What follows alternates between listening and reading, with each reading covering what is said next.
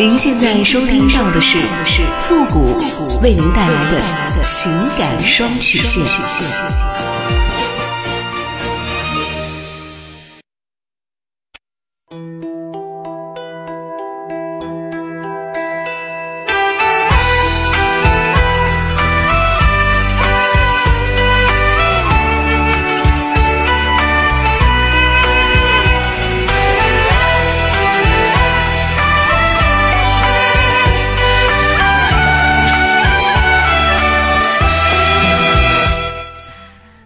开启两性沟通之门，解答您的情感困惑。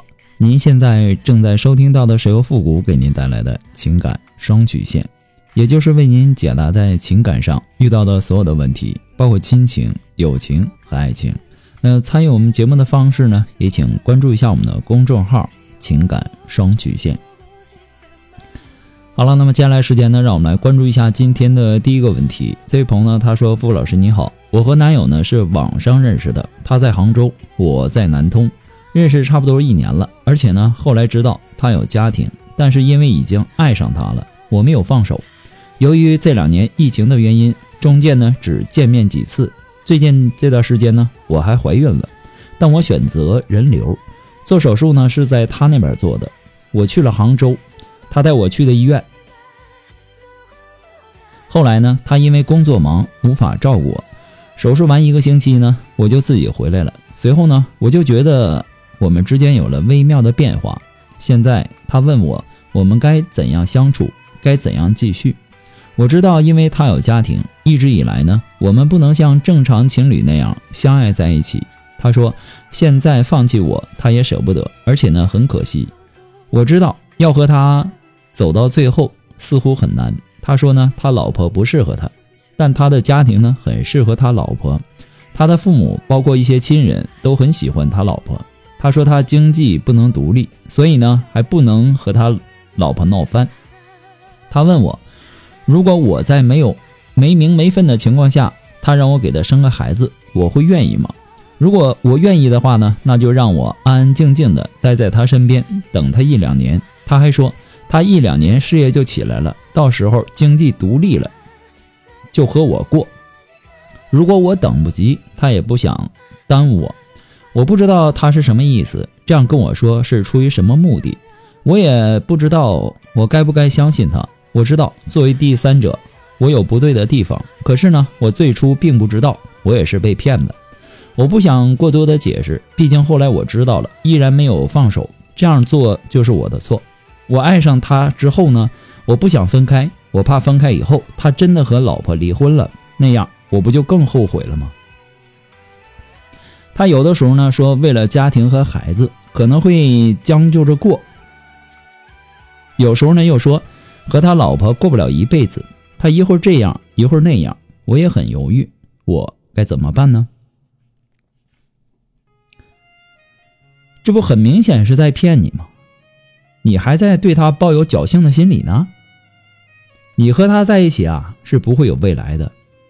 他让你没名没分的给他生孩子，还要心甘情愿，要不然呢就不能安安静静的守着一份期待。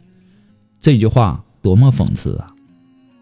他说给他一两年的时间，他事业就能起来了，就可以和你过了，也没说娶你，对吧？只是说可以和你过了，这算是承诺吗？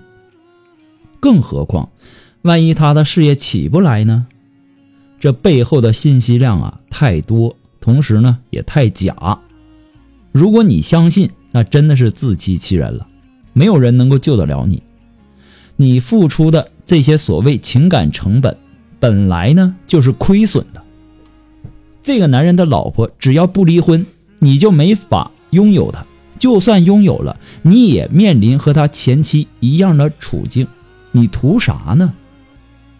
难道就图跟他前妻抢一个渣男吗？然后你更有魅力？你是不是有病啊？你跟这个男人耗着，他可以耗你几年的时间。你没领结婚证，带个孩子，你可以得到啥？你孩子永远是其他人孩子的爸爸，他跟你有啥关系？已婚渣男怎么会出轨一个女人？肯定会无数个呀！你只是他众多猎物当中的一个而已。你有什么魅力拴住这个男人呢？青春吗？过几年你老了怎么办？你指望这个男人离婚娶你？虽然说他离婚和你在一起，日子久了你们过得不好，他前妻混好了或者说混不好，只要他们有孩子，那必然一定会有联系。到那个时候，这个渣男就会骂你贱，都是你破坏他的家庭，你说你又何苦呢？所以说呀，不要纠结了，早一点看清这个已婚男人的真面目。面对婚外的感情，你不收敛，你就是渣男，对吧？你对他期望就是幻想，你对他深信那就是自我欺骗。如果说明知道不可能，你还在努力的去争取，那么你就应该承担这个男人以后甩了你的一切后果。姑娘啊！人生短暂呐，不要浪费在不值得的人身上。从错误的感情当中走出来，一切还能重新开始。人生没有什么坎儿是过不去的，拿得起就要放得下。沉溺在不爱的感情当中，你注定是作茧自自缚。对方不会为你的痴情而感动，反而会觉得你是个负担，你是个傻子。你不要为了一个不爱自己的人去委曲求全，感情啊不应该如此的卑微，求来的爱情是不会幸福的。人生苦短，每个人都该为自己而活，你也不要为了这样的一个不值得的感情死缠烂打。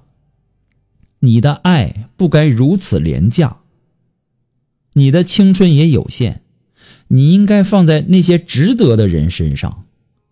同时呢，放过自己，也给自己一个重新选择的机会。你要学会及时止损，及时行乐，这才是你最明智的选择。不过呢，复古给您的只是个人的建议而已，仅供参考。祝你幸福。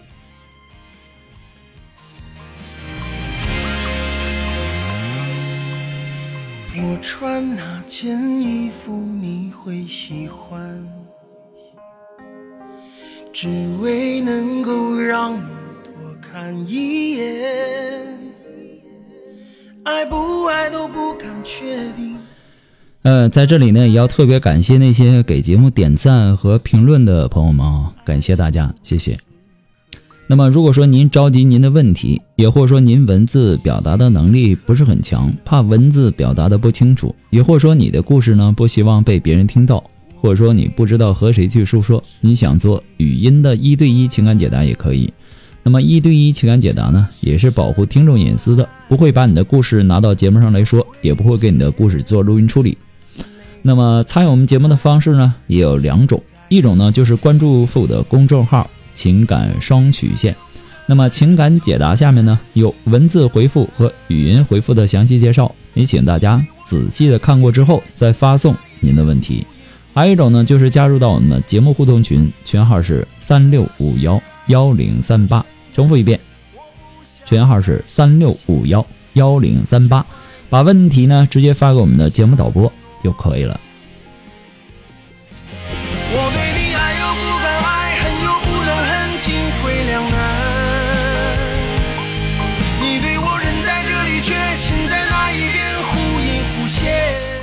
好了，那让我们来继续关注下一条问题。这位朋友呢，他说：“付老师，我今年二十五岁，我爱上了一个比我大七岁的女人。我父母呢，坚决不同意我们两个在一起。我很爱她，她对我呢也很好，很贤惠。我妈甚至是以死相逼。现在的我呢，也很苦恼。我们在是在一次旅游当中认识的，她是离婚的，没有孩子。我是那个时候刚失恋，心情不好，想出去走走。”旅游七天回来之后呢，我们就恋爱了。可是呢，我家里知道他是离婚的，还比我大，就坚决不同意我们在一起。我也不希望因此和父母结下心结，我到底该怎么办啊？其实姐弟恋呢，作为一种社会现象。通常以二十多岁的男性和三十多岁的女人的组合比较常见。那么这种现象呢，它和传统意识当中的婚恋观反差非常大。那么现在呀，也提倡恋爱自由，每个人呢想选择什么样的恋爱方式以及恋爱对象呢，这个都是由自己做主的。但是，我们又不是活在个体当中的，我们还有父母以及亲人、朋友，因为他们爱我们，所以呢，他们会关心我们的私生活。自然呢，也就包括我们找什么样的女朋友，他们会给我们一些建议。那这是一件很正常的事情。做父母的都是为了孩子好，都希望孩子能够过上幸福快乐的生活，无忧无虑的生活。他们能够参与到你的这个恋爱，给你提一些建议，都是根据他们这么多年来生活积累的经验。我觉得啊，你应该，呃，考虑考虑他们的一片良苦用心，对吧？有很多的父母啊，在孩子的恋爱观上呢，都存在着很大的分歧。他们不同意呢，你和他，呃，你和他大你七岁的女朋友在一起，也不一定说他们就是在意他的这个年纪比你大七岁，有可能说。他们也是综合考量了你的女朋友各个方面的条件和你是不是合适，是不是般配，所以呢才做出了这个建议。那么作为儿子呢，我觉得呀，你不应该跟你的父母把关系闹僵，因为他们也是为了你好。如果你是真心爱你的女朋友，并不在意她的年纪比你大，那么你就要学会沟通和你父母的工作。那么现在出现的问题呢？将来一家人生活在一起也是磕磕碰碰的，所以呢，现在最主要的问题呢，是你自己父母的工作，你应该怎么去做？你可以多给他们讲一讲你女朋友的好处。那么作为你的女朋友呢，也应该积极一点，并且用他身上的优点和善良来感化你的父母。两个人相爱呢，如果收不到父母的祝福，那是一件很痛苦的事情。那这个时候呢，是你们两个最艰难的时候，需要你们两个同心协力，共同战胜这个困难。那么在这个过程当中呢，你要让你的父母知道，你自己被女友照顾得很好。当你天天表现出自己被这个女人照顾得很好的时候，你的父母会怎么想呢？其实啊，爱情不分年龄，主要是在于合适不合适。随着社会不断向前发展。男人和女人的地位啊，早已经变得越来越平等了。在婚恋关系当中，人们虽然说还是会在意这个年龄，但是却早就弱化了年龄的问题。毕竟现在的人呐，都不必太辛劳，又有很多的护肤品来保持容颜。有的时候呢，彼此相差个几岁，那也根本不是什么大不了的事儿，基本上都看不出来。所以说呢，爱情也好。婚姻也罢，关键呢不在于彼此的年龄相差几岁，而是在于彼此的心智在不在一个水平线上，还有就是彼此能不能够相处的合拍儿，彼此能不能够愉快的相处，对吧？现在你们刚开始在一起的时候，可能这个甜蜜期还没有过。那么一旦两个人把这个甜蜜期过了以后，对吧？走到了现实生活当中，经历了柴米油盐酱醋茶的时候，那个时候，你们还是不是像现在这样，对吧？所以说年龄，它不会是个问题，不然呢，就算是女人比男人小，也很难有什么幸福可言。异地恋也好。姐弟恋也罢，不靠谱的，从来都是人，并不是感情。不过呢，复古给您的只是建议而已，仅供参考。祝你幸福。那么今天由于时间的关系，情感双曲线呢到这里就要和大家说再见了。我们下期节目再见，朋友们，拜拜。